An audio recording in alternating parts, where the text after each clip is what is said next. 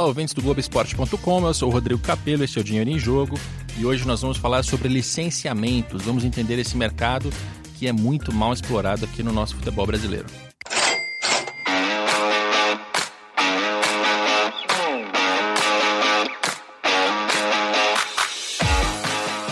E o nosso especialista para tratar desse assunto é o Bruno Queiras.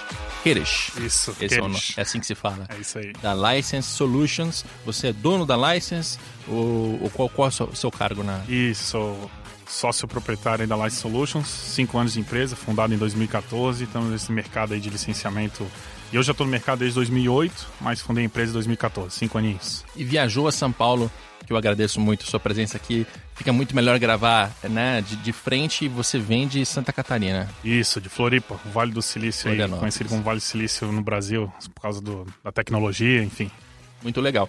Para você ter uma ideia, você que está ouvindo, ele tem alguma relação é, com o Sporting de Portugal, com Flamengo, com Corinthians, Santos, São Paulo, Palmeiras, Vasco, Inter Bahia, Atlético Mineiro, Botafogo, Ceará, Vitória, Esporte. Se eu continuar falando aqui, a gente gasta o programa inteiro só para mencionar os clubes que você tem alguma relação. Uh, chegando até o próprio Joinville, Remo, Paysandu, Náutico, enfim. Uh, me explica, e, aí, qual que é a nossa função aqui? É, como é um dos primeiros programas em que a gente fala especificamente de licenciamentos, eu quero que o nosso torcedor tenha uma noção mais clara de como funciona esse mercado, o que é licenciamento. Então, a gente vai fazer uma grande introdução aqui. E acho que a primeira pergunta é: o que é licenciamento? Beleza, Rodrigo. Então, de novo, agradecer a oportunidade. Para mim, falar sobre licenciamento é sempre uma honra, é um mercado que eu estou trabalhando aí já há 10 anos, indo para 11 anos. Falar sobre isso, sobre essa oportunidade aí que, que os clubes têm é, de aumentar suas receitas, para mim é sempre uma honra, né?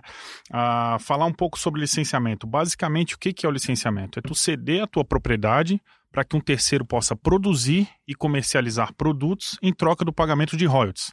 É bem básico, ou seja, eu quero fazer um boné do Flamengo. O que, que eu preciso para fazer um boné do Flamengo? Você vai ter que entrar em contato com o Flamengo, você vai ter que apresentar a sua empresa, você vai ter que demonstrar sua capacidade de produção, sua capacidade de venda uh, e entrar num acordo comercial com o Flamengo que envolve percentual de royalties sobre os produtos, é, garantia mínima, que é o que a gente chama de uma antecipação dos royalties, qual que vai ser o período desse contrato, quais são os produtos que vão estar inseridos nesse contrato e, eventualmente, uma bonificação de marketing. É isso que envolve o licenciamento hoje uh, junto aos clubes de futebol. Tá legal que você já fez até uma, um desenho de como funciona o contrato, né? Isso. Então, é, repetindo para ficar claro, o Clube X quer produzir é, cadernos para crianças, porque ele acha que o público infantil é importante, porque ele quer estar tá próximo das crianças, enfim. É, e também porque quer ganhar dinheiro, que é um público importante, é um produto importante. Aí ele vai até a Tilibra, que é uma fabricante de, de cadernos, e ele faz um contrato com a Tilibra, dizendo: olha, você tenha o direito de produzir cadernos com a marca do meu clube, seja ele o Flamengo, Vasco, Corinthians, Palmeiras, tanto faz. E em troca eu vou receber royalties, que são é, é, um, é um valor variável em cima das vendas daquele produto. Exatamente. E você tem no contrato uma garantia mínima para dizer o seguinte: olha, se você vender é, acima do que a gente está imaginando, legal, nós dois vamos ganhar. Se você vender abaixo, no mínimo aqui, 50 é, mil reais, 100 mil reais, não sei qual o valor, mas no mínimo você tem que me pagar para fazer sentido para mim. Exatamente, perfeito. Essa é, é a isso, leitura né? do licenciamento e é assim que é feita a negociação hoje com os clubes de futebol e as empresas que, as indústrias que querem produzir e comercializar produtos. E é um, uma área complicada, porque imagina, fechar um acordo com a Tilibra para produzir o caderno do Flamengo é uma história. Quando você faz vários contratos com a própria Tilibra para outros produtos, quando você vai para outros fornecedores, quando você vai tratar da, da, né, da quantidade de produtos que você pode oferecer, é, é assim, uma, uma variedade quase infinita, né? Você pode ter todo tipo de produto. E aí a complexidade de fazer essa gestão fica maior, né? Exato. Então do, vamos quebrar isso aí em dois pontos. Primeiro, da parte da, da negociação. Vamos olhar para o lado da empresa licenciada. Vamos olhar para o lado da Tilibra, por exemplo. Tá? Hoje, é, para a Tilibra fazer um contrato com um clube único, é, não é muito vantajoso. Porque quando ela vai oferecer esse produto no mercado para os lojistas, os lojistas não querem ter produto apenas de um clube. Porque senão o consumidor final vai dizer: ó, oh, essa rede de lojas é torcedora do clube X. Cadê o produto do clube, do clube Y? Cadê o rival?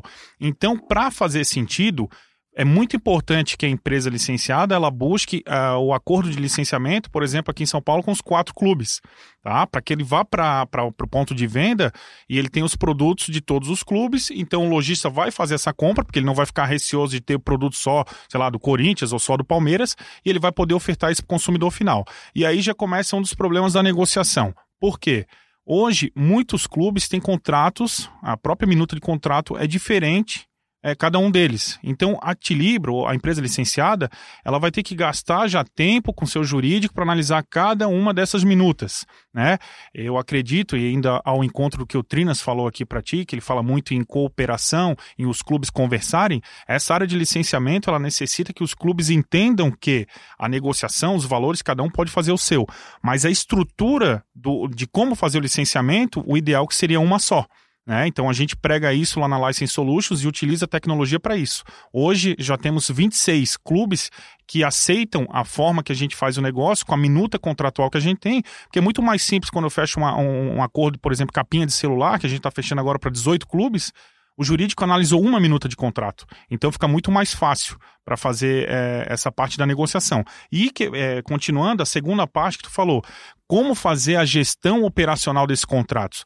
Por mais simples que seja, né? Então, a, a, empresa licenciada vai lá, ela vende seus produtos, tem que fazer uma prestação de contas, ela vai fazer o pagamento no outro mês, enfim, parece um negócio bem simples uh, de se alinhar e de, e de, se fazer a gestão, mas não é, porque a gente não está falando de um contrato, a gente está falando, sei lá, de 50 contratos, 30 contratos, dependendo do, do, do clube, e fazer a gestão disso aí, hoje, na mão, é muito difícil. Então, o tempo que o profissional que está à frente dessa, dessa operação ele está gastando em questões operacionais, ele poderia estar tá, é, gastando em é, questões estratégicas, pensando em como comercializar mais esse produto, de que forma ele consegue ativar junto com a empresa licenciada para que tenha um retorno maior, ou até comercialmente buscar novos parceiros de licenciamento. Então, é, até o Fábio Wolff falou sobre isso aqui na questão do patrocínio, o super-homem, né? Às vezes dentro do clube tem uma pessoa que está fazendo licenciamento, patrocínio, ativação, cara é um super-homem, efetivamente. Ele não tem como conseguir fazer isso com qualidade em todas as áreas. A gente sabe que tem uma demanda muito grande de trabalho. Então, essa questão operacional, que a gente tem, inclusive, um software para fazer a gestão desses contratos, ela vai auxiliar esse profissional a perder menos tempo na operação e poder gastar isso, esse tempo dele, investir esse tempo dele em questões estratégicas. Ou seja, o que você faz é ocupar o meio-campo e fazer a intermediação desse desse, desses acordos para facilitar a vida tanto do fornecedor, do fabricante, quanto do clube que está licenciando a marca dele. É, não, não entra em valores, mas a sua remuneração, como ela funciona? Assim, você recebe por cada por vendas, é variável, é fixo? Certo, nós temos uma taxa de sucesso. Então, dos, dos contratos que a gente prospecta para os clubes, a gente recebe um percentual em cima das vendas que são re realizadas. Tá? Então, a remuneração vem através do clube. Em alguns casos, onde a gente ainda não tem esse nosso modelo de contrato uh, junto com o clube, que a gente já tem com esses 26, como eu falei, a gente tem que fazer, às vezes, dois contratos semelhante até a questão que o, que o Fábio colocou aqui no, no podcast passado, em que o cliente, ou seja, a empresa, vai pagar para a gente, vai remunerar por esse trabalho que a gente faz uh, da aproximação comercial. Então, só para dar um, um, panorama, como é que funciona hoje a License Solutions? Temos duas soluções. Uma é o portal do licenciamento, que é um marketplace onde as indústrias podem encontrar as marcas que ela tem interesse em fazer licenciamento e por ali já inicia o processo. E a segunda solução um complemento, que é o Royalty Controller, que é o software que faz a gestão de todos esses contratos que a gente faz a prospecção. Então hoje eu consigo, de forma online, dizer é, dos clubes que são nossos clientes, eles conseguem ver quantos produtos aprovados eles têm, quantos contratos licenciados, quanto que foi vendido no último mês, e isso a toque de celular ele tem essas informações. Os outros clubes, a grande maioria faz ainda no Excel. É, isso acontece não só para futebol, acontece em outras marcas também, mas eu não acredito que com o Excel tu consiga extrair é, informações para tomadas de decisão inteligente, porque ela te, é, vai gastar muito tempo para fazer isso. Tu até consegue, mas tu vai é, demandar muito tempo para fazer isso, um negócio que tu poderia ter na palma da mão. E esses dados são fundamentais para você saber o que está vendendo, onde está vendendo, quem está comprando, né? Enfim, quais são os dados que você trabalha que ajudam a mapear essa, esse consumo? Rodrigo, essa tua pergunta é bem interessante. A gente fez há pouco tempo um, uma demonstração do nosso software para um clube, né? Um clube com, com comercialização de produtos nacional, que a gente fala. A gente tem clubes que a gente chama clubes nacionais, que vendem Brasil todo, e clubes regionais, que vendem só na sua região ou sua cidade. E a gente fez um teste com, com um clube e através de quatro contratos que a gente processou lá para eles, apareceu que 26% dos produtos desse clube são comercializados na região do Nordeste. Né? O que, que isso indica? O potencial de consumo que esse clube tem nessa região. Para que ele vá fazer o quê? Ele pode fazer uma campanha de sócio-torcedor, ele pode levar um jogo para essa região, ele pode é, fazer a pré-temporada nessa região. Então, com base nesses dados que a gente vai alimentando o clube, ele começa a poder pensar estrategicamente o seu licenciamento. Porque eu, eu costumo dizer que o licenciamento ele não acaba na negociação e, e, fechamento do contrato entre as partes. Na verdade, ele começa ali. O que tem antes é licenciamento, é uma negociação, sim. Mas depois que tu assina o contrato, existem diversas coisas que tu pode fazer. Desde ativação, é, de que forma que tu pode aproximar essa empresa licenciada com lojistas, com a tua própria rede de lojas oficiais. Enfim, tem uma série de coisas que o clube pode colocar a mão junto, fazer a quatro mãos, até a criação do produto em si si, que hoje, em virtude do tempo, às vezes acaba não acontecendo, então vira um Ctrl-C, Ctrl-V e vai, né, para não dizer que não tem nada, vai tocando dessa forma.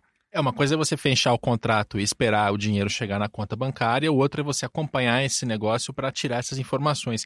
E esse é um ponto interessante porque é tão difícil para o clube saber quem é o torcedor, onde ele está, o que, que ele gosta de consumir, de fazer, né? E isso é tão fundamental para qualquer tipo de negócio.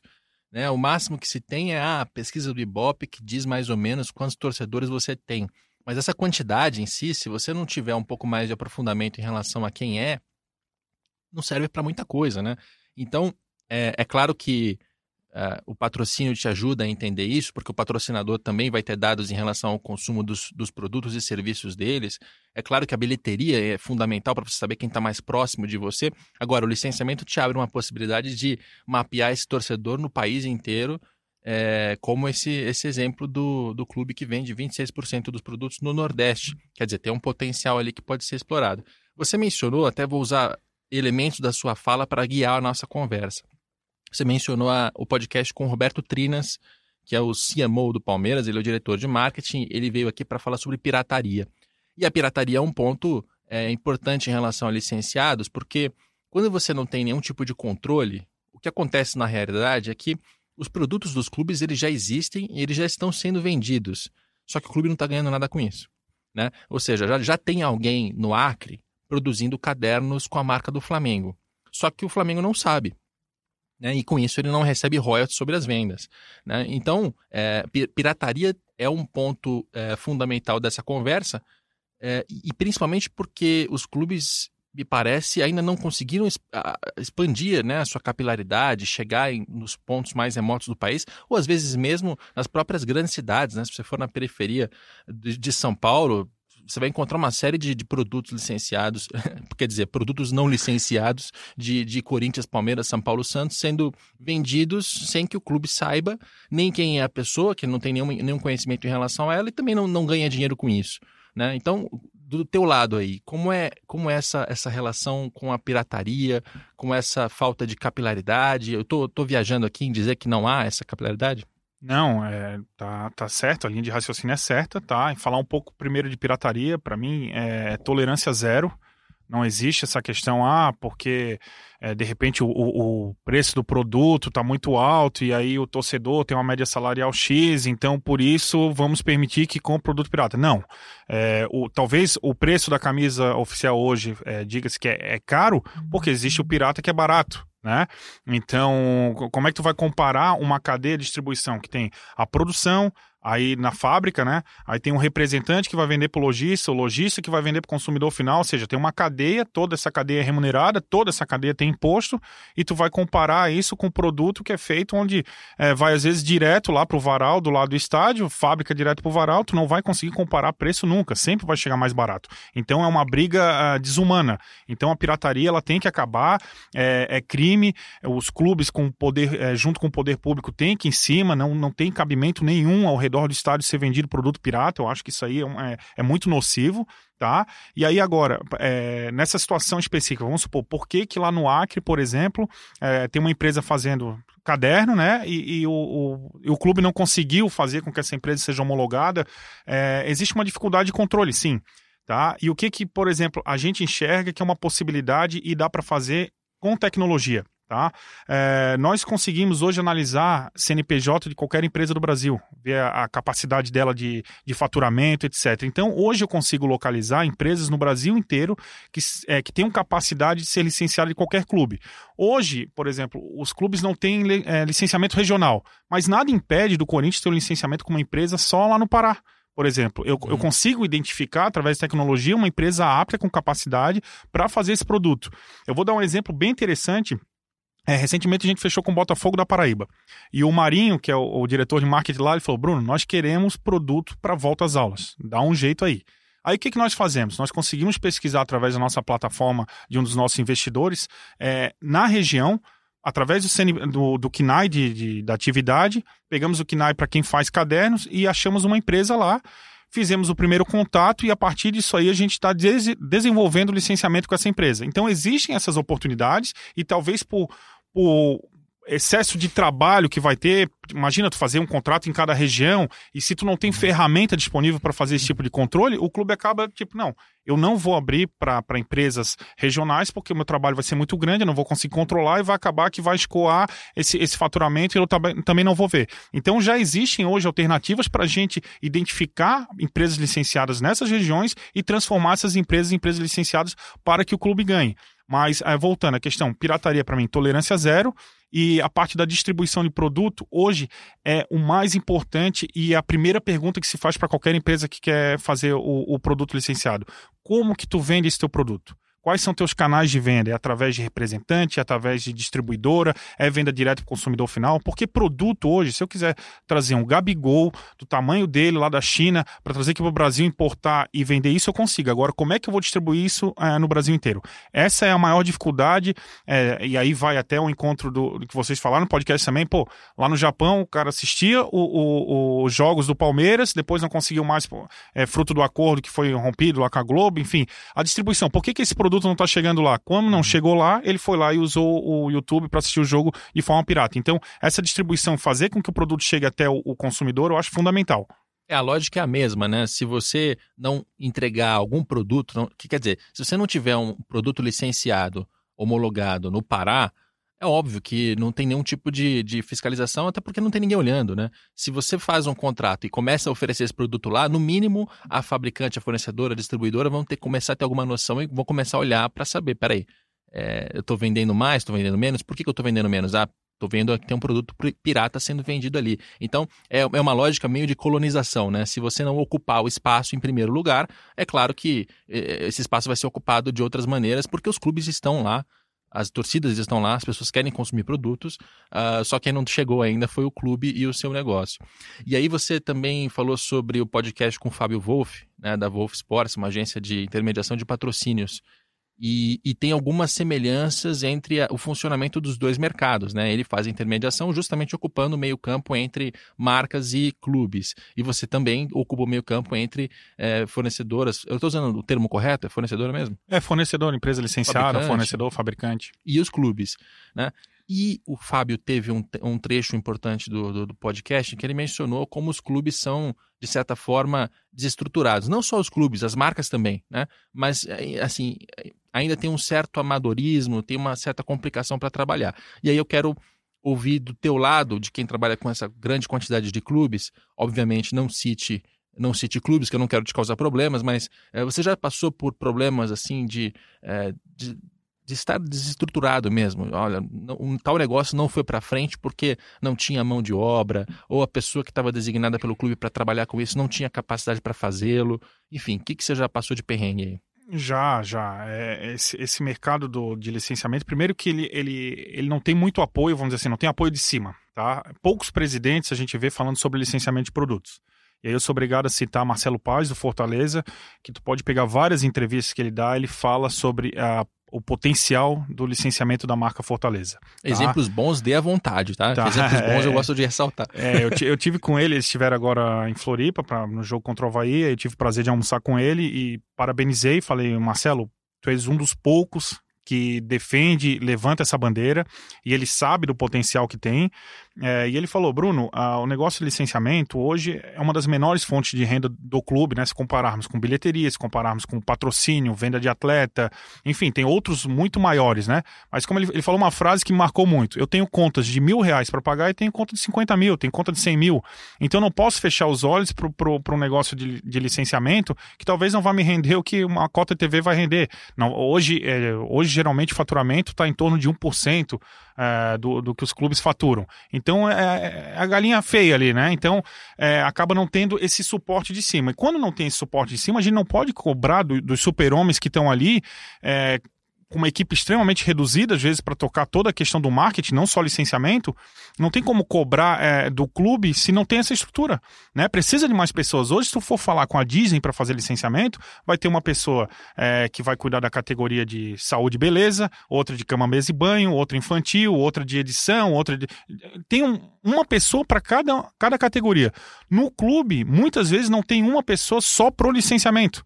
O mínimo que teria que ter uma pessoa específica trabalhando para licenciamento e não indo atrás de patrocínio, falando de... Não, ele vai trabalhar com licenciamento. Então, é, falta essa estrutura de pessoas. Né? Teria, que ser, teria que ter mais pessoas trabalhando, teria que ter pessoas mais qualificadas trabalhando, eles teriam que ter esse suporte que vem de cima. Tu citou também no outro podcast, o lateral direito. É, é o que eu ia lembrar é, isso, agora. Não, não tem. É, é isso aí agora. é a maior verdade que tem. É, o cara vai ganhar 50 mil reais, vai fi... não vai nem entrar em campo, etc. Agora, se o marketing pedir mil reais para investimento, não. É orçamento proibido, zero. Né? É o que, vira. o que eu disse é o seguinte: se você. É, se, se o departamento de futebol demanda a contratação de um lateral direito que vai custar 100 mil reais por mês em salário, que é um baita de um salário, mas vai ser um reserva, ou às vezes o terceiro, mal entra em campo, numa boa, pode colocar, pagar comissão para o empresário e tal. Agora, se vai o diretor de marketing dizer que, olha, com três pessoas a mais, com salários baixos, a gente vai, vai desempenhar melhor na área de licenciamentos, você está maluco. É, você está é, maluco, você é, vai colocar dinheiro. Né? Eu não, não consigo o que, que eu vou dizer para minha torcida? Né? Esse é o ponto. O que, que o presidente vai anunciar nas redes sociais? A contratação do lateral direito ou a contratação de três pessoas para o departamento de licenciamento? Né? Perfeito. Até, é, é, é engraçado, mas é triste ao mesmo é, tempo, é. porque o que, que acontece? É, parece muito prefeitura às vezes, né? Então, eu, meu mandato termina tal ano, então eu tenho que fazer o time agora, minha preocupação é esse ano e o próximo, enfim. E ninguém está pensando 5, 10 anos, né? Eu tenho uma filosofia, e nós lá na License pensamos dessa forma, que é o licenciamento, se a gente ficar olhando só para dinheiro, não, não é o caminho correto. Nós temos que olhar para o melhor, a maior oferta de produtos, é, fechar todas as categorias, o máximo possível de categorias. Eu quero que o torcedor tenha contato com meus produtos em todos os lugares que ele vá. Eu quero que ele vá no supermercado tenha um produto do meu clube. Eu quero que ele vá na farmácia tenha um produto do meu clube.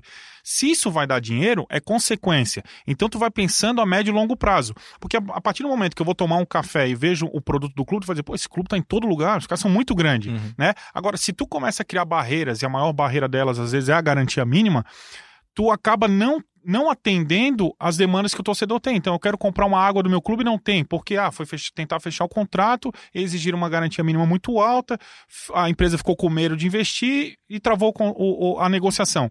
Então, essa parte do, do licenciamento, a gente enxerga que vamos é, cobrir as categorias que estão abertas, vamos ofertar esses produtos, vamos fazer que esse produto esteja próximo do consumidor.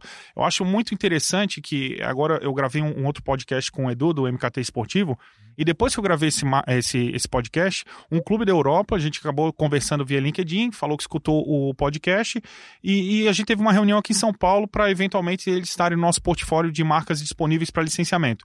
Apresentei nossas soluções, etc. e falei com eles, olha, o mercado é, se a gente for olhar só para dinheiro, contratos com garantia mínima, etc., a gente talvez vai travar aqui no Brasil. Ele falou assim: ó, nós não estamos preocupados com dinheiro. Nós estamos preocupados com a nossa base de fãs na América Latina, que nós temos que conversar com eles porque eles querem comprar produtos e fica muito caro o frete para vir da Alemanha. Mesmo assim, eles compram. Então, o que, que acontece? Nós queremos o um engajamento com esse torcedor, nós queremos essa base de fãs, nós queremos estar próximos dele. E a partir daí, tu pode gerar vários outros tipos de negócio, ele está consumindo o teu produto. Então, tu está olhando médio e longo prazo. Agora, se voltarmos ali no, no investimento no jogador, investimento na, na, no time de marketing, uhum. todos os clubes deveriam fazer. Todos os clubes têm essa oportunidade e não é caro. Olha, os números de licenciamentos até uh, os balanços financeiros eles são pouco claros em relação a isso, então eu não consigo fazer um levantamento do país inteiro para mostrar quanto está gerando, tal. A gente precisaria de um nível de detalhe maior nos balanços para fazer esse trabalho bem feito. Mas eu puxei aqui o balanço financeiro do Atlético Paranaense, que é um clube é, notadamente bem administrado, até os próprios resultados esportivos recentes entregam isso, né, comprovam isso. E no balanço do Atlético tem essa, essa distinção. Então tem uma linha ali que eles chamam de concessão de uso de logomarca. Vou entender que é licenciamento porque todo licenciamento na prática é isso, né? E tem um faturamento de 665 mil reais em 2018 de um clube que passou de 140 milhões de reais. Ou seja, o que a gente está vendo aqui, e isso não é só o Atlético, não é porque o Atlético está uh, em Curitiba ou trabalha mal, não é isso. Essa é a regra em todos os clubes, né? O licenciamento ainda é uma área que gera pouco dinheiro. E, e o seu relato é bem legal porque você está dizendo o dinheiro é importante, óbvio que é, mas rodear o torcedor com a marca do clube é, é talvez mais importante, porque gera para ele aquela sensação de puxa, em todo lugar que eu vou, eu tenho um contato com o meu clube de futebol. Isso vai gerar uma, uma, uma relação um pouco mais próxima, vai gerar um engajamento e, inevitavelmente, ele vai consumir mais, né? ele vai comprar mais. Então, e, e, e, fora que você vai chegar em algumas lojas, alguns lugares, por exemplo, vou comprar um chinelo nas Havaianas. Você chega lá, você, o clube ele está concorrendo com o Homer Simpson, com o Batman, né? com, com o chinelo preto. É, então, quantas pessoas que vão comprar um chinelo comprariam um chinelo do clube que ela torce se ele tivesse disponível ali? Né? Então, também tem isso. O futebol também está perdendo é, dinheiro para outras indústrias né? de entretenimento. É complicado, né? É uma briga. Precisaria de briga mais de investimento para né? isso, né? Precisaria de mais investimento nos clubes. Voltando ao nosso ponto, é, precisaria de mais gente dentro dos clubes para poder trabalhar essa área, né? É uma área riquíssima, a área de licenciamento é riquíssima, ela tem uma infinidade de oportunidades. Eu, eu, vamos falar de bens de consumo. Quantos bens de consumo a gente é, lida todos os dias aí, desde o celular, uma, uma xícara, um boné, um óculos, tudo pode ser licenciado, tudo pode estar com a marca do clube. Então, se a gente falar hoje sobre patrocínio, nós temos uma, uma série de, de, espaços na camisa, mas aquilo ali é limitado. Uhum. Se a gente for falar de dinheiro da cota da televisão, também a gente sabe mais ou menos o padrão, como que vai ser negociado ao longo dos anos. Então, geralmente, essas outras fontes de receita, elas têm um, uma limitação. E a, a parte do licenciamento, ela tem a oportunidade de tu fazer vários tipos de produtos de várias categorias e isso vai somando para que tu tenha uma receita maior. Eu acho, assim, é, pelo que eu vejo, questão de balanço de clubes, etc., e, e às vezes eu vejo alguns é, jornalistas ou consultores divulgando números, sinceramente eu não acredito nos números que estão ali, porque não são bem definidos. Hoje são pouquíssimos os clubes que têm efetivamente é, desenhado o que que ganha de licenciamento de produto, o que que ganha de licenciamento com serviço, o que que ganha de licenciamento com licenciamento da loja, por exemplo. Uhum. Existem categorias de licenciamento que deveria aparecer até, se quebrar o balanço, deveria aparecer até para ter uma, uma, noção, porque não dá para botar no mesmo bolo. Se eu tenho, se eu estou recebendo royalties de loja, não tem nada, nenhuma relação com royalties de produto de bem de consumo. Então, essa, essa falta de, de informações, de clareza das informações, causa que às vezes todo mundo dá um pitaco e fala, não, esse clube está ganhando X, está ganhando Y, e na verdade não é isso exatamente que está uhum. acontecendo. Então, é, uma das coisas que a gente preza através da, da, do software para fazer o controle é, é, pelo menos ter um demonstrativo do resultado dos bens de consumo e serviços que estão ali licenciados pelo clube e os contratos estão sendo é, geridos pela plataforma. A gente consegue ter essa clareza de informação. Sem isso, sinceramente, eu acho que são números jogados para o alto uhum. sem fundamento nenhum. Ou seja, mesmo aqueles que detalham ainda não tem um nível de detalhe suficiente para a gente poder avaliar quem está fazendo bem, quem está fazendo mal. Precisaria de ainda mais números para fazer isso. E como você bem lembrou, a área de licenciamentos ela é quase infinita, né? Infinito não é, mas ela é quase infinita porque você pode oferecer tantos produtos em tantos lugares, com tantos contratos, que em algum momento isso também vai acabar virando uma fonte de receita relevante. Não sei se vai ser relevante o suficiente para colocar 100 milhões de reais no caixa como um contrato de televisão. Provavelmente não. É, mesma coisa com patrocínio master de 30 milhões? Provavelmente não. Agora, se o licenciamento saísse dessa casa, sei lá, de meio milhão, em torno disso, por ano, e fosse para 5 milhões, é, não sei se é uma, uma loucura e, e seria um valor relevante para pagar salário de jogador, para manter o clube em dia. Quer dizer, e essa expansão de receitas é fundamental. Né? Se você depende menos de outras receitas, você tem um clube também mais saudável do ponto de vista financeiro, administrativo. Então tem muito espaço para trabalhar e a gente não está não tá ocupando, né? não está não tá funcionando. E, e curioso, assim, eu cubro essa área de negócios do esporte há 10 anos, nem é tanto tempo assim mas eu ouço exatamente a mesma história relacionada a licenciamentos desde que eu comecei. Exatamente a mesma. É, a gente trabalha pouco, é desestruturado, o clube não investe, os fornecedores têm receio, é, tem essas, essas travas de que o fornecedor ele vai fazer um produto, mas ele tem que fazer dos quatro clubes uh, do Rio juntos, pelo menos, para não criar uma inimizade, ou dos, dos dois gaúchos, ou dos dois mineiros, ou dos quatro paulistas. É, e a gente parece que não sai do lugar. Você está no mercado já há alguns anos. Você tem sentido uma evolução desse mercado? Para quem está de dentro, talvez seja mais fácil de medir. Tem. Com certeza tem. é mais fácil. Não, com certeza mudou bastante, tá? É, hoje, a gente está ouvindo falar sobre licenciamento.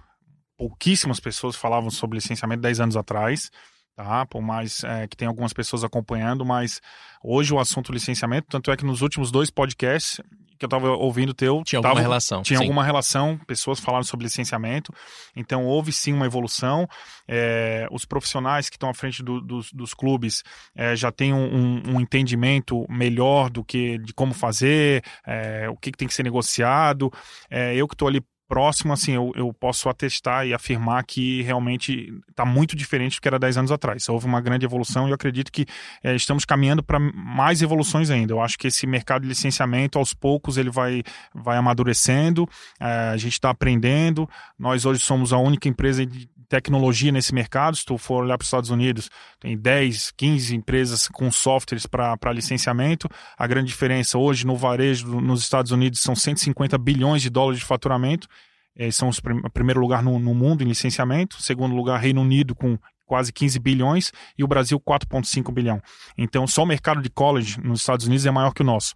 Então, eu olho que a gente tem um, um, um grande caminho aí para percorrer e para trabalhar e para ganhar mais. O Brasil tem um potencial de consumo muito grande. Se a gente fizer a relação é, população com renda per capita, que era para a gente estar tá próximo ao Reino Unido nessa parte de varejo aí, está consumindo pelo menos aí uns 12, 13 bilhões de dólares. Então, é, eu, eu acho que esse caminho passa por essas transformações que estão acontecendo. Os clubes hoje, é, por mais que com, com não com a velocidade desejada, mas já investem, ou seja, a gente tem vários clubes uh, clientes utilizando a nossa solução. Fechamos agora com o Flamengo, também vai utilizar nosso software para fazer a gestão dos seus contratos, ou seja, as pessoas já, já estão enxergando que um mínimo de investimento vai ter que ser feito.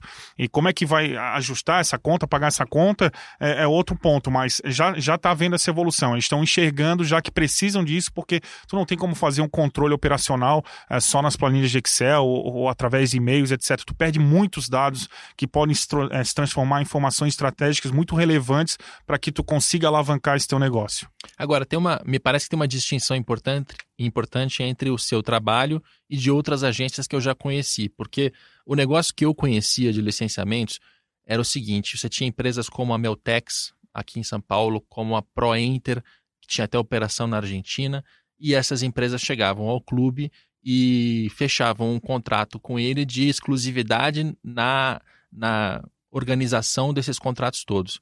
E esta empresa pagava uma, uma garantia mínima ao clube de, sei lá, 2, 3 milhões por ano, e a partir de então o clube é, fazia no, no, máximo um monitoramento. Quem tocava toda a operação de fechar o contrato, acompanhar, receber, faturar e tal, era tudo essa, essa intermediária. O que você faz não é isso. Você não chega ao Flamengo com uma mala de dinheiro e toma conta do departamento. Você oferece um software e trabalha junto com o departamento para fazer o licenciamento funcionar. É, o que a gente faz é o seguinte: é, até um movimento mundial, agora Barcelona, Inter de Milão, se não me engano, Liverpool, estão trazendo de volta para casa toda essa parte de, de, controle dos seus produtos, licenciamento, enfim, que estavam de forma terceirizada, tá? É, algumas agências têm exclusividade, elas, elas compram, vamos dizer assim, os direitos do clube, mas eu já não vejo isso acontecendo com, com mais frequência. É, eu não acredito muito na terceirização completa. Eu acho que tem que ser um trabalho em conjunto, tá? É, hoje a nossa plataforma ela funciona como se fosse um serviço completo do licenciamento. Então ali é, a gente consegue fazer até a cobrança de royalties, a gente emite boleto em nome do clube, enfim, é, faz toda essa operação para o clube. Só que a, nós não somos agência. Nós não temos interesse em ser agência, nós somos uma plataforma de tecnologia ponta a ponta. E o que nos difere dessa, da, das agências que estão hoje no mercado é que o nosso serviço é baseado em tecnologia. A forma de pagamento muitas vezes é semelhante, porque é uma taxa de sucesso, né? Porque hoje é muito difícil tu fazer que o clube invista e pague antes. Então, como é que é mais fácil para te negociar com os clubes? Olha, nós vamos gerar negócios aqui para ti através do nosso marketplace, nós vamos controlar os teus contratos, nós vamos garantir que esse dinheiro vai pingar na tua conta e nós vamos ganhar uma, uma taxa de sucesso em cima daquilo que a gente consegue arrecadar para vocês. Essa é a nossa diferença. E o que, que nos difere ainda mais uh, de agências? Nós conseguimos fazer mais por menos. Então, eu tenho, através da tecnologia, a possibilidade de gerar inúmeros contratos que eles, como eu falei lá no começo, eles demandam bastante trabalho, que tu tem que cobrar fechamento, tu tem que cobrar aprovação dos produtos, tem que cobrar o envio das bonificações para o marketing, ou seja, tem uma série de trabalhos operacionais que nós conseguimos fazer de forma é, automatizada porque a gente tem uma tecnologia embutida para fazer todo esse processo. Então a gente faz a cobrança de royalties de forma automatizada, temos uma equipe de atendimento também, mas fazemos esse, essa cobrança de forma automatizada, fazemos o envio do boleto de forma automatizada, então a empresa licenciada vai pagar, o dinheiro vai cair na conta e o clube tem transparência do processo total. Eu não recebo o, o dinheiro para fazer um, um, repasse posterior ali, recebe junto comigo. A gente tem uma tecnologia de split, onde o boleto é pago, cai na conta do clube e nossa taxa de sucesso cai na nossa conta. Agora, você não, não vem com a mala de dinheiro, você não, não paga garantia. Não, não, não pagamos tá. garantia, a gente faz serviço. Um serviço de tecnologia. O que, que, é um serviço interessante que pode ser feito, e a gente já analisou é, e olha com bons olhos para isso, estamos fazendo alguns testes. É, nós, na verdade, nós temos um meio de pagamento ali é, embutido no nosso software. O que, que esse meio de pagamento permite? A partir do momento que tu está transacionando volumes financeiros ali, tu pode fazer antecipação de recebíveis. Tá. Então a gente tem um quê de fintech também dentro da nossa empresa. A gente está olhando uh, e testando algumas formas já com isso aí, que é fazer, como tem várias outras fintechs fazendo para vários outros mercados, nós temos um entendimento e a gente consegue rastrear todas as empresas que devem para o clube, que tem que fazer esse pagamento de royalties para o clube, e a gente consegue fazer a antecipação desses recebíveis. Então é diferente de eu comprar os direitos ou ter exclusividade durante um tempo, eu posso fazer antecipação com base ah, na projeção financeira que ele tem para receber. Então é um negócio mais eh, misturando tecnologia, fintech, é para isso que a gente está olhando. A fintech são é, bancos digitais que surgiram recentemente que oferecem serviços com custos muito mais baixos para os consumidores porque eles não têm custos, custos fixos com agência, né, uma grande quantidade de funcionários, enfim, são bancos muito mais baratos enxutos, então eles também conseguem oferecer é, serviços mais baratos. Eu costumo traduzir todos os termos aqui, Boa. porque a gente está falando com o mercado, tá sim, certo. mas está falando com o torcedor que está ouvindo pela primeira vez. É, e isso, então, assim, tem uma mudança no mercado? Você, você enxerga isso? Essa maneira de trabalhar tem mudado? Olha, o que a gente a gente está propondo para o mercado é isso, é mudar. É diferente gente, do que já estava. É diferente tá. do que já estava. Tem, tem agências aí que estão 20 anos no mercado, eles continuam fazendo a mesma coisa, fazem bem feito, sim, só que eles não vão conseguir escalar o negócio deles porque eles vão depender sempre uh, das pessoas, não que nós não dependemos da, das pessoas também na nossa retaguarda, enfim, uh, mas os nossos processos operacionais, eles são todos gerenciados via tecnologia. Então, a gente olha para uh, uma parte disruptiva, como é que nós vamos mexer nesse mercado de licenciamento, como é que nós vamos fazer diferente? E o que, que a gente faz é uma curva de redução da nossa taxa de sucesso para chegar a um ponto onde essa, essa comissão, essa taxa de sucesso, ela não vai impactar tanto uh, para o clube que ele vai dizer. Eu prefiro que seja feito de ponta a ponta dessa forma. Porque hoje uh, o formato que é feito por muitas empresas é uma comissão de 30% sobre os negócios. Então a gente está olhando para, no médio e longo prazo, estar tá com redução nesses valores, é, vamos supor, como um booking aí que faz o, a, a, reserva do hotel, enfim, o hotel acaba fazendo por ali porque fica muito mais fácil para ele, né? Ou então o quinto andar do, do da parte do, da, das imobiliárias aí de aluguel, de, de apartamento, enfim, a, a quinto andar é, é, um, é uma imobiliária? Não, quinto andar é uma plataforma onde a, o usuário ali pode fazer, é, colocar o seu apartamento para alugar ou pode alugar um apartamento, enfim, pode fazer tudo por ali e eles têm parcer, é, parcerias com imobiliárias. O que a gente está é, fazendo agora no mercado uma transformação, nós queremos ser o quinto andar do licenciamento. Podemos ter, é, inclusive, parcerias com agências? Sim, não tem problema nenhum. Mas nós estamos olhando para a tecnologia. Como é que eu vou facilitar esse processo, baratear esse processo e tornar é, acessível a todo mundo? Porque hoje nós temos cerca de 3 mil indústrias licenciadas no Brasil. E, segundo consultores da Brau, Associação é, Brasileira de Licenciamento, nós poderíamos ter 20 mil. Só que muita gente não chega próximo para fazer licenciamento porque não conhece, acha que é difícil. Então, através do nosso marketplace, essa aproximação com os clubes, falar só de clube, que a gente também trabalha com artista plástico, enfim, uhum. mas essa possibilidade de democratizar, fazer, tornar acessível esse mercado de licenciamento, e aí a gente vai ter mais volumes, e quando tem mais volume, a gente consegue reduzir a nossa, a nossa taxa de sucesso para que fique bom para todas as partes. Tornar o sistema mais eficiente, né? Fazer com que abrir portas que estavam fechadas e as que já estão abertas fazer com que elas funcionem melhor. O que eu tenho como impressão do meu raso conhecimento desse mercado, se a gente for fazer um histórico dos últimos, sei lá, 10 anos, é que até 2011, 12, parecia pelo menos que a gente estava numa curva ascendente porque o país já tinha algum problema econômico, né, mas ainda não tinha estourado a crise, e os clubes estavam abrindo lojas, tinham franquias, estavam vendendo mais licenciamentos. Eu nem sei se o número é, é era, era confiável dentro dos, assim, do detalhamento que você disse, mas o Corinthians chegou até quase 20 milhões, vindos não só dos licenciados, mas também das lojas. Assim, tinha 120, 140 lojas, uma coisa assim. Uh, e nesse formato em que ele terceirizava. Ele entregava isso na mão do, do parceiro, o parceiro fazia e pagava royalties em cima daquilo, com garantia mínima, inclusive. Inclusive pagamento antecipado. Para a gente ter uma noção de como era o mercado naquele momento. Aí vem a, a, não só a Copa do Mundo, não foi a Copa do Mundo que causou isso, mas uh, vem uma crise econômica no país, desemprego, inflação, e isso derrubou o consumo. Até o próprio governo estimulava derrubar o consumo para segurar a inflação, né? E, e com isso as receitas, assim, as vendas de produtos, não só de camisas, mas qualquer tipo de produto caiu bastante em relação ali a 2014, 15, 16. Agora, com base nos seus dados, e você disse que a sua empresa tem, tem seis anos? Cinco anos. Cinco anos. Nesses cinco anos, você percebe uma, uma, um crescimento? Estamos de novo numa curva ascendente, ainda que não tenha chegado naquele ponto em que me parece que a gente estava em 2011 ou 12. Estamos estagnados? Como é que está a perspectiva? O mercado de licenciamento ele depende muito do varejo, né? porque o varejo é que faz as coisas acontecer, é ali que, ali que vai girar o produto. Né? E esse mercado de licenciamento, ao longo dos últimos anos, ele sempre veio em crescimento. Então, ah, não houve decréscimo, ah, mas aí junta, lógico, futebol, é, personagens, enfim, mas todos os anos o mercado de licenciamento cresce, mesmo com a crise. Então, ah, o que acontece nesse, nesse formato, por exemplo, parafraseando aí o, o Fábio Wolff que falou, o tempo, né? Às vezes é uhum. melhor a gente esperar e o tempo vai mostrar as coisas. Corinthians teve 120 lojas, mas hoje já não tem mais, porque o formato que foi feito se mostrou inadequado. Né? Então, o que, que acontece? Tanto com licenciamento de produto ou licenciamento de loja, tudo ele tem que ser, eu acredito que tem que ser feito de forma mista.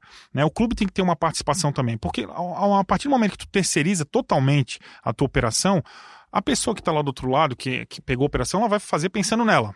Né? Como, é que eu, né? Como é que eu vou rentabilizar isso aqui? Como é que eu vou fazer o negócio? E lógico, se, se der tudo certo, é, vai, vai pingar mais dinheiro para o clube, enfim. Só que muitas vezes esse formato ele pode ser nocivo aos parceiros que estão ao lado, às empresas, às indústrias que estão fornecendo produto. Enfim, aí tem uma série de relações com franqueador, franqueado, é, uma, uma série de, de, de determinados detalhes que podem fazer com que o negócio não, não vá para frente. Então eu, eu gosto muito do misto, ou seja, não passar tudo ah, para um terceiro. Ou seja, a operação sim é importante. Eu acho que o clube não tem eu não vejo clubes com condições hoje de fazer gestão de loja. É um trabalho extremamente difícil, um trabalho árduo.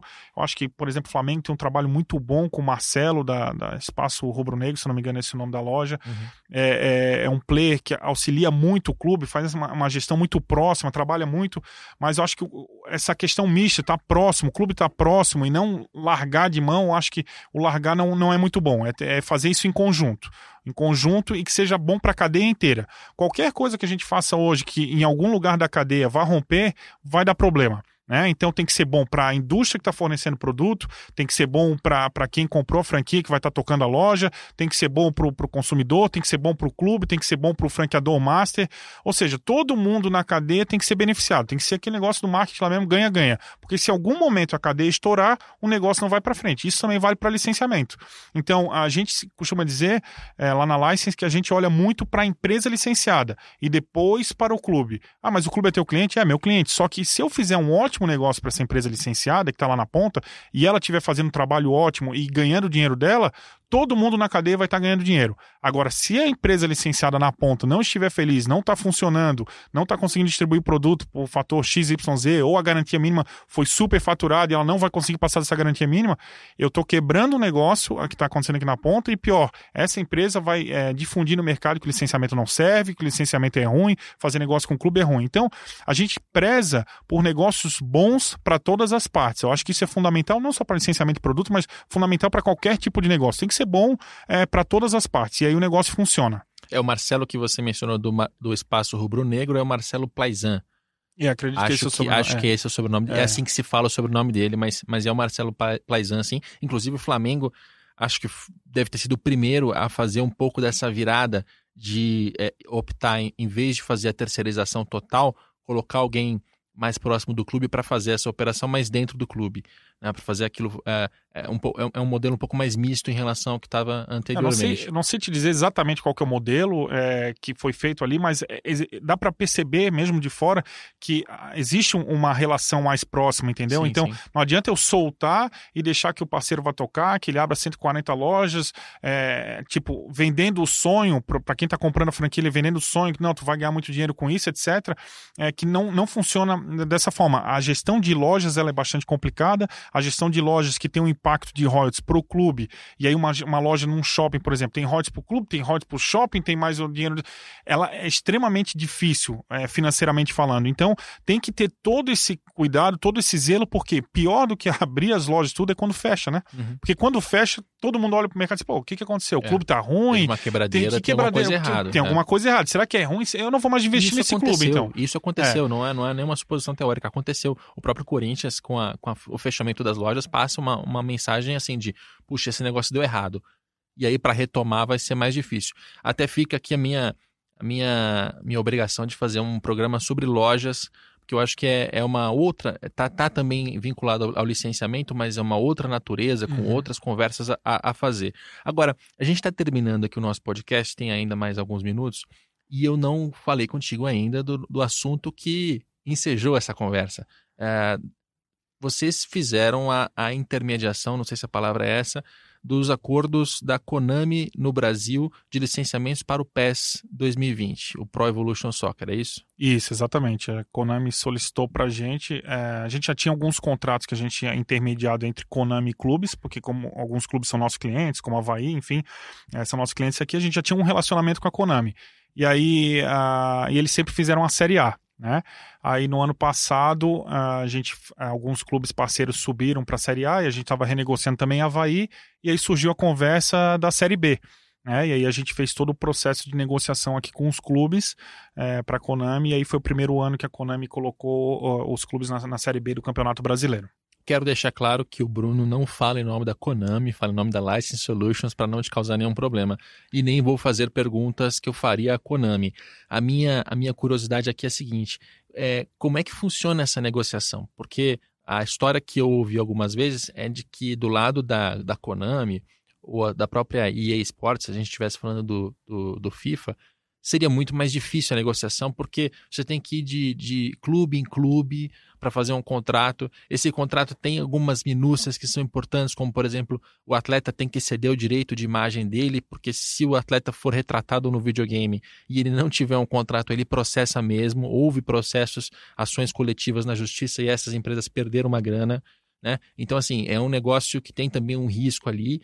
Agora, com esse com um mercado desunido, que é o caso do nosso futebol brasileiro, em que os clubes cada um faz o seu, fica fica muito mais difícil de fazer esse negócio. Então, basicamente, você entrou nesse meio-campo para ajudar ela a juntar essas pontas, ó. Já que os clubes não não fazem uma associação ou uma liga, alguma coisa para pelo menos na área de licenciamentos atuar em bloco, você vai fazer esse trabalho manual de, de um em um para fechar os contratos, ter uma certa padronização. A história é mais ou menos essa, né? É, exatamente, é bem por aí. Até aproveitar e agradecer o Daniel Gamba, da, da Konami, que ele foi um dos primeiros a citar o, meu nome aí para ti. Ele que recomendou, é. Isso, aí depois o pessoal da V aqui também. É, então a questão da, da Konami funciona justamente assim. O que, que eles precisam? Eles precisam de, um, de uma operação aqui no, no Brasil, né? Para conversar com esses clubes, para encaminhar a proposta deles. Ou seja, a gente não, não faz gerenciamento de proposta, o, o orçamento quem manda são eles, a proposta que a gente manda para os clubes, a gente faz a questão operacional, de dizer, clube, a proposta é essa, é preciso que vocês aceitem. Depois a gente faz assinatura, coleta as assinaturas, encaminha contratos para o Japão, volta, faz a aprovação do uniforme que vai para o jogo. É, também tem a parte da aprovação dos atletas, que é até feito com, através de outra empresa. Então, esse recolhimento de assinatura individual de cada um atleta que está nos clubes é feito também. É, essa autorização é, é pega com, com cada um deles para que eles possam aparecer no jogo. Né? E, e foi muito, muito rica essa experiência e muito positiva tá? Porque pela primeira vez eu vi uma união assim dos clubes na Série B, tá? E eu parabenizo o Márcio Dias, que é o presidente do São Bento, ele junto com esse Val eram os dois representantes da Série B uh, perante a CBF e eles têm na Série B um movimento onde eles negociam muitas coisas de forma coletiva. Né? Então a Konami ela tem o seu orçamento, então o clube X vai receber X, o clube Y é, Y e e ponto, né? Porque eles têm os critérios deles. E a gente começou a negociação individual. E o Márcio me ligou e falou: Bruno, aqui na Série B nós negociamos logística de forma uh, coletiva, nós é, negociamos isso, XY, e eu, em nome dos outros presidentes, estou ligando para ti para ver se a gente consegue fazer um acordo coletivo. Eu falei: Márcio, eu não tenho problema nenhum em conversar contigo sobre isso, vou passar a posição para Konami e fico muito feliz com a situação. E fico mais feliz ainda que eu sei que clubes abriram mão de valor né, em pró de todos é, fazer uma, uma negociação única. Isso aí me deixou uh, profundamente feliz. Eu comentei isso com, com, o próprio Daniel da Konami, e isso aí é um, é um ponto positivo, né? Porque ninguém ficou olhando para o seu, seu umbigo. O pessoal olhou de que forma nós podemos fazer que vai ser bom para todos.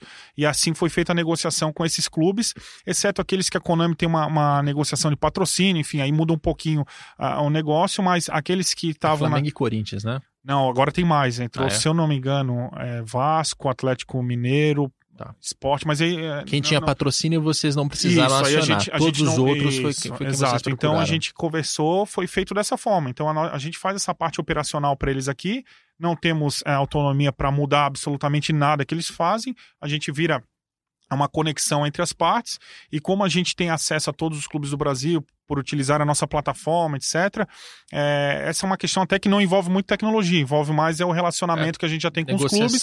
E aí a é. gente tem já um, um, padrão lá, aí sim a gente usa a tecnologia para fazer isso, os nossos processos internos dentro da nossa plataforma para ir ficar validando todas as tarefas que tem que ser feita. E foi assim que a gente fez a negociação pro para a Série B do Campeonato Brasileiro. Ou seja, nas minhas palavras, não nas suas, o que a, o que a Konami precisou fazer foi achar um terceiro que fizesse essa, esse trabalho, justamente porque os clubes não estão unidos para trabalhar em bloco e fazer essa venda coletivamente. É, seria muito mais fácil se a gente tivesse é, iniciativa nesse sentido. É claro que poxa, sou até meio utópico, porque a gente está falando de um campeonato brasileiro que não vendeu seus direitos internacionais porque os clubes não conseguem se entender, a gente está falando de dirigentes que não conseguem conviver, vive tendo confusão entre um e o outro, acusação, uma, bo uma bobagem. Quanto mais ter uma, uma, uma união né, para criar um bloco para fazer esse trabalho de licenciamento conjunto, né, em conjunto. Seria muito mais produtivo para todos os clubes envolvidos. Mas como eles não fazem, aí a, a Konami usa, usa o, o, a License Solutions para fazer esse meio campo. E é fundamental que os clubes estejam lá, né? E, inclusive é, é louvável que alguns tenham desistido de valores para estar lá, porque você imagina quanto, quanto, quanto tempo passa uma, uma criança assistindo um jogo de futebol? Uma hora e meia, uma vez por semana, se ela for se ela acompanhar mesmo, né? É, talvez um pouco mais, mas provavelmente menos. Quanto tempo ela passa no videogame? Horas, né? Seis, sete horas por dia.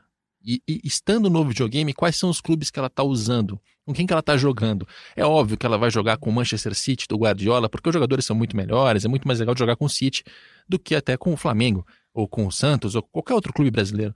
Mas se o clube está lá à disposição, ela já começa a ter uma, um pouco mais de contato com o clube. Ela usa, ela joga com aquele, com aquele time, né? Ela conhece os jogadores um pouco mais, né? Enfim, é, parece uma, uma trivialidade o que eu estou dizendo, mas é, esse contato entre o torcedor, principalmente o mais jovem, e o clube para o qual ele torce, principalmente aquele, aquela criança que está numa fase ainda que ela está escolhendo, que ela ainda não está, né, não, ainda não, não, ficou fanática, o pai ainda está convencendo a manter, né, ou, ou, impondo, sei lá, mas é fundamental que tenha essa, essa, essa conexão entre o clube, o videogame e a criança, isso depende do licenciamento, né? É, essas plataformas, jogos online, enfim, é, é o que está conduzindo os adolescentes, as crianças, e estar fora disso aí, para mim, é um prejuízo imensurável. A mesma coisa que eu falei no começo, quando a gente está falando de é, produtos e bens de consumo, né? Quando tu, tu, chega no supermercado e vê o produto lá, tu tá tendo esse contato, tu tá vendo a, a tua marca ali. Aí, de repente, tu vai jogar o videogame e não tem o, o teu time do coração, é triste, né? Eu vejo, é. até acompanho em redes sociais, porque como é, jogos de videogame, eles é, mexem mais com, né? Então, todo mundo da da sua opinião. Enfim, eu vejo as pessoas reclamando: ah, meu time não tá. Quando é que o meu time vai estar tá no, no, no, FIFA? Quando é que vai estar tá no, no PES? Então, essa possibilidade de permitir que a criança, o adulto, enfim, todo mundo possa escolher o seu time, ele mesmo que seja pior do que o Barcelona, que é mais difícil para jogar, a uhum. jogabilidade fica mais difícil, enfim, uhum. essa oportunidade é fundamental. Eu acho que é, não tem como estar fora ah, de um jogo desse aí. Se tem oportunidade, eu, se eu sou presidente de um clube, não importa a divisão, eu ia me coloca aí, por favor. Eu, eu pago para eu pago para estar tá aí, entendeu? Lá, é. Lógico, da série A, a Konami quer, mas vamos lá, da série D, eu, eu pago aí. Como é que eu faço para estar tá aí? Porque tu, isso aí tu pode envolver teu patrocinador, né? Olha, pô, o nosso time aqui tá no, no, no PES 2020, é, a tua imagem tá lá como patrocinador, ou seja, mais um canal de distribuição é, e é mundial, né? Então, ou seja, Sim. pessoas do mundo todo podem estar tá jogando. Então, isso aí é, é fundamental porque hoje quando eu converso com o pessoal de marketing dos clubes, eu falo: olha, é, a tua maior rivalidade de perder torcedor não é com o com, com teu rival aí do lado, não, são com os times de fora. Uhum. Então, se os clubes aqui não entenderem que tem que olhar muito para as crianças agora, porque ele é o futuro consumidor deles, a gente vai ter um gap onde é, esse espaço aí não vai estar preenchido pelos clubes brasileiros e sim por clubes internacionais que estão olhando para cá para parte de licenciamento, para parte de escolinhas, para parte sócio-torcedor, para conversar com esse público que está aqui. Né? Então, é, a, a, essa, essa possibilidade de estar tá perdendo esses torcedores é muito grande e não é para o seu vizinho é para quem está lá fora. Então acho que tem que ter essa união dos clubes e tudo que for plataforma online ou que, que, o, que os jovens hoje estejam usando, os clubes têm que estar atentos, porque eles são os consumidores do futuro. É, no mundo ideal, até diria que a negociação aconteceria em bloco e os clubes mais preocupados, mais até do que ficar preocupado com ganhar dinheiro, seria, olha, eu quero saber quantas vezes estão usando os nossos times. Eu não sei se dá para fazer essa medição. Da, assim, o meu time está sendo muito usado, está sendo menos usado. Por onde ele está sendo usado? Quem está usando? Onde essa pessoa mora? É, eu, eu, entrego minha marca para você, mas eu quero ter um pouco mais de dado em relação ao meu clube. Eu quero garantir que a camisa do meu time no jogo apareça o patrocinador é, porque isso aqui é uma contrapartida que eu vou entregar no meu contrato de patrocínio. Então, eu vou fortalecer meu contrato de patrocínio com uma contrapartida dentro do videogame num contrato de licenciamento. Eu, eu faria mais exigências nesse sentido do que, não, não, não, se não tiver meio milhão, eu não fecho. Porque meio milhão, num orçamento de mais de 100 milhões, que é o caso dos, dos clubes aqui no Brasil, realmente é, é, é, acho que tem menos valor do que as informações que se pode tirar a partir disso. Muito bem, esse é o nosso programa sobre licenciamento. Espero que você tenha aprendido, entendido como funciona o mercado, a, a presença do, do Bruno Queires. Falei, falei falou certo, falou certo. Foi, foi muito boa a sua participação, é, iluminou aqui como é que funciona esse mercado. Eu agradeço muito sua, a sua viagem a São Paulo. Você, você não veio só para isso, né? Você veio para fechar negócio também. Não, aproveitei a viagem já para fazer algumas reuniões também, mas estou muito honrado com essa oportunidade. Sempre acompanho o teu trabalho e sempre imaginava o dia que poderia falar sobre licenciamento e esse dia chegou. Então, é, mais uma vez, obrigado por estar tá dando essa oportunidade de falar sobre licenciamento aí. Estou muito honrado. Maravilha este nosso programa Dinheiro em Jogo, toda segunda-feira. A gente está se aproximando do fim do ano, teremos algumas edições é, de retrospectiva para falar dos melhores, dos piores. Então, a gente ainda vai ter muito programa bom em 2019, toda segunda-feira. Este programa tem a edição do André Boaventura e a produção do Leonardo M. Bianchi. Até a próxima.